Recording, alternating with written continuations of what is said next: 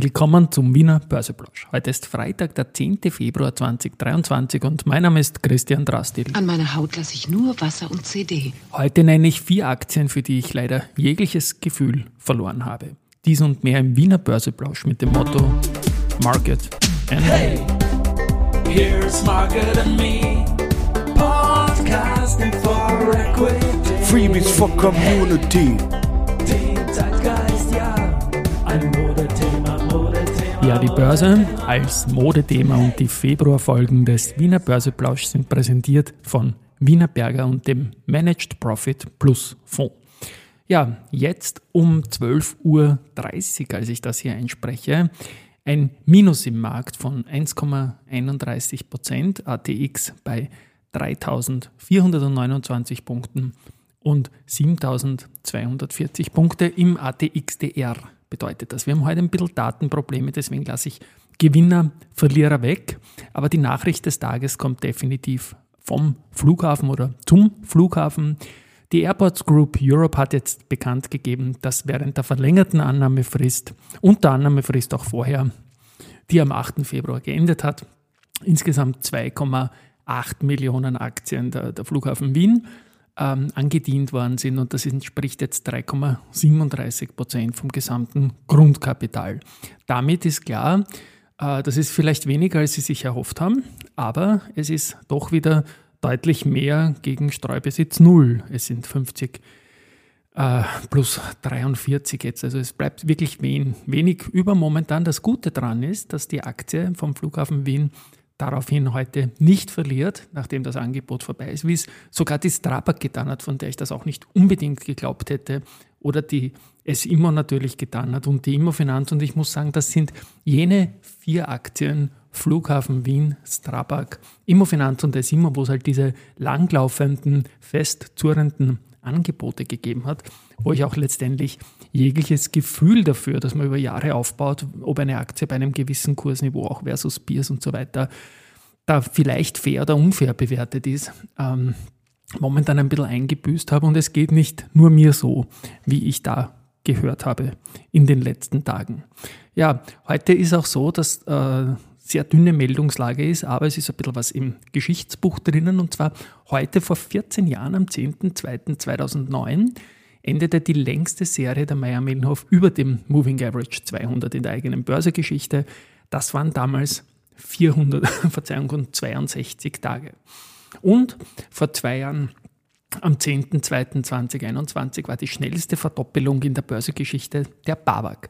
Die dauerte 329 Tage von Kurs 20,34 auf Kurs 41,4 und war wie gesagt am 10.02. 2021 vorbei, kurz bevor dann der Herr Putin einmarschiert ist in der Ukraine. Ja, Wahnsinn eigentlich. Ein Jahr später, Kurse sind wieder gestiegen, Putin ist irgendwie im Markt drinnen und der Wolfgang Matejka, der nennt den absoluten Pain Trade, äh, den es momentan gibt und ich spiele das ein, das hat er im Gespräch mit Sebastian Leben und zu beiden sage ich dann noch was dazu. Sebastian Leben wollte ich was richtig stellen und äh, Wolfgang Matejka hat mir eben ein Mail geschickt, das ich dann noch zitieren werde, aber zunächst mal den Pain Trade. Ein Trade, also der, der am meisten wehtut, ist allerdings nach wie vor der, nicht investiert zu sein und dem Markt nach oben hin zuzusehen.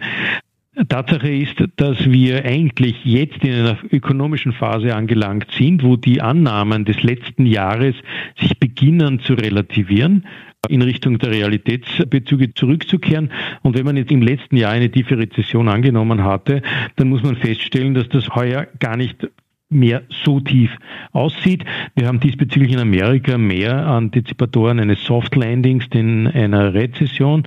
In Europa selbst der deutsche Bundeskanzler, der jetzt nicht als der dynamischste dieser Welt gilt, hat gesagt, ja, wir das mit dem nicht dynamischen Bundeskanzler wollte ich noch drauflassen. Aber danke, danke, danke, lieber Wolfgang Matejka. Wolfgang hat mir gerade geschickt, nämlich äh, seine Meinung zu Flughafen Wien und äh, Strabag. Ich habe da, wie gesagt, ein bisschen Blackout momentan diesbezüglich, äh, weil ich mal schwer tue. Aber der Wolfgang hat on Records folgende Sachen zu Flughafen Wien und Strabag äh, zugeschickt. Gut, beim Flughafen glaubt er, dass die Australier nicht aufgeben werden und das Opfer noch einmal erhöhen. Wenn sie das innerhalb der nächsten Wochen doch nicht tun, sagt der, äh, Wolfgang, dann werden sie immer wieder über den Markt zukaufen, um die 2%-Hürde zu knacken. Dann werden sie nämlich frei eine separate Unternehmensbewertung zu lancieren, die natürlich zu höheren Preisen führen wird und die Altaktionäre erst recht unter Druck brächte. Wolfgang meint, wie immer Risikohinweis von ihm und von mir. Äh, Flughafen wird dadurch zum guten Langfristinvestment für risikolose Anleger mit Monopolambitionen im Portfolio. Das Match lautet, verteidigen wir die 2% Streubesitz. Sollte gelingen. Das ist das spannende Fazit vom Wolfgang und ja, der Markt hat recht. Also die Flughafenaktie hat eben anders als Immofinanz, es immer und auch die Strabag nicht verloren nach dem Auslaufen.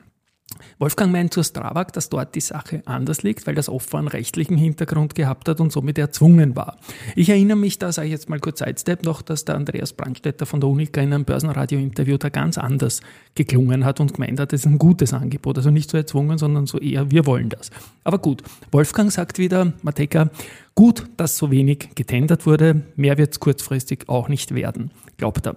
Gut, der Value der, der Company liegt für Wolfgang deutlich höher als das Angebot war. Vermutlich werden sich daher jetzt auch zunehmend fundamentale Überlegungen in die Aktie mischen dürfen, nachdem die Bedrohung eines Delistings vom Tisch ist. Also beide sieht der Wolfgang mit positiven Aspekten, aber unterschiedlicher Argumentation. Riesendank, Wolfgang, an, an dieser Stelle auch im Namen der Hörerinnen des Wiener Börseplausch. Der Paintrade-Saga vorher war, wie gesagt, im Interview Börsenradio, das der Wolfgang Mateka mit dem Sebastian Leben geführt hat. Jetzt kommt es zur Richtigstellung von gestern. Ich habe eigentlich gesagt, äh, es gibt den Podcast Broke und Broker vom Sebastian Leben, meine Empfehlung für Börseeinsteiger, jetzt seit zwei Jahren und 52 Wochen. Ist natürlich ein bisschen ein Widerspruch, weil 52 Wochen sind nur ein Jahr, wie man vielleicht weiß. Ähm, der, der, der, Fehler von mir drinnen war, es sind 52 Folgen, die alle 14 Tage äh, Zyklus erscheinen. Insofern 52 Folgen, zwei Jahre, aber nicht 52 Wochen. Das ist der Punkt. Heute im Börse People Podcast habe ich zu Gast gehabt den Rudi Kreinix von der VBV-Gruppe und der hat einen eigenen Podcast heute auch reingebracht, äh, nämlich ganz spannend mit einer Expertin der Statistik Austria, wenn es um quasi Sterbetafeln, um ja, wie alt werden wir Österreicher gehen? Und da sagt der Rudi dann Folgendes, und das ist wieder eine Herleitung von mir, die ich für einen anderen Zweck nützen möchte. Mich zu meiner Schulzeit, ich sage aber nicht, wann das war, da waren Hundertjährige noch die große Ausnahme. Ist das jetzt immer noch so? An der Börse sind es immer noch die große Ausnahme, die 100-Jährigen, nämlich die Anleihen, nicht die 100-jährigen Menschen.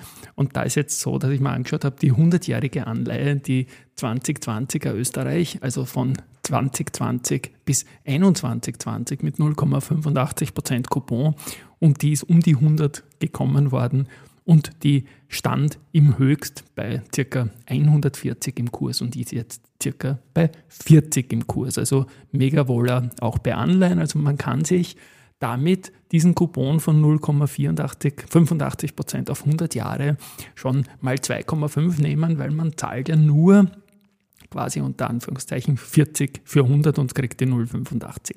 Also spannende Geschichte. Noch einmal 100, die, die VAS-Aktie ist seit 12.12. .12. im Direct Market Plus an der Wiener Börse, ist dort zu 4,50 gekommen, ist jetzt auf 9 verdoppelt und gestern sogar auf 9,90 weitergegangen. Also auch da ein 100 Prozent, aber ein bisschen in anderer Sicht auf der einen Seite Prozent und Jahre. Ich möchte nicht allzu viel vermischen natürlich in, in diesen Geschichten.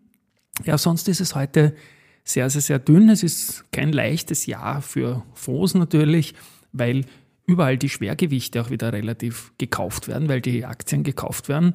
Und Spezialsituation ist natürlich auch in, in der traurigen Erdbebenregion, da jetzt äh, Türkei.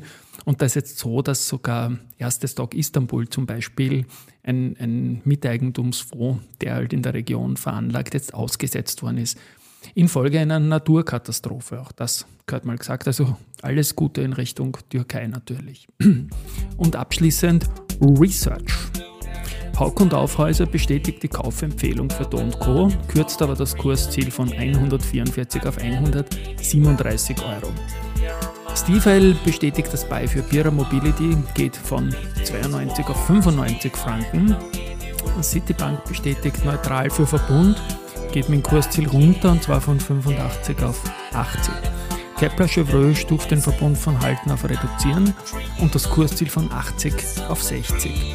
Und die Bärenberg Bank bestätigt die Verkaufsempfehlung für AT&S und geht dem Kursziel von 26 auf 24 Euro Retour. Societe Generale bleibt bei OMV aufkaufen, geht ebenfalls Retour von 63 auf 55 Euro. Also heute ein bisschen Konsolidierung nach einer extrem starken Woche.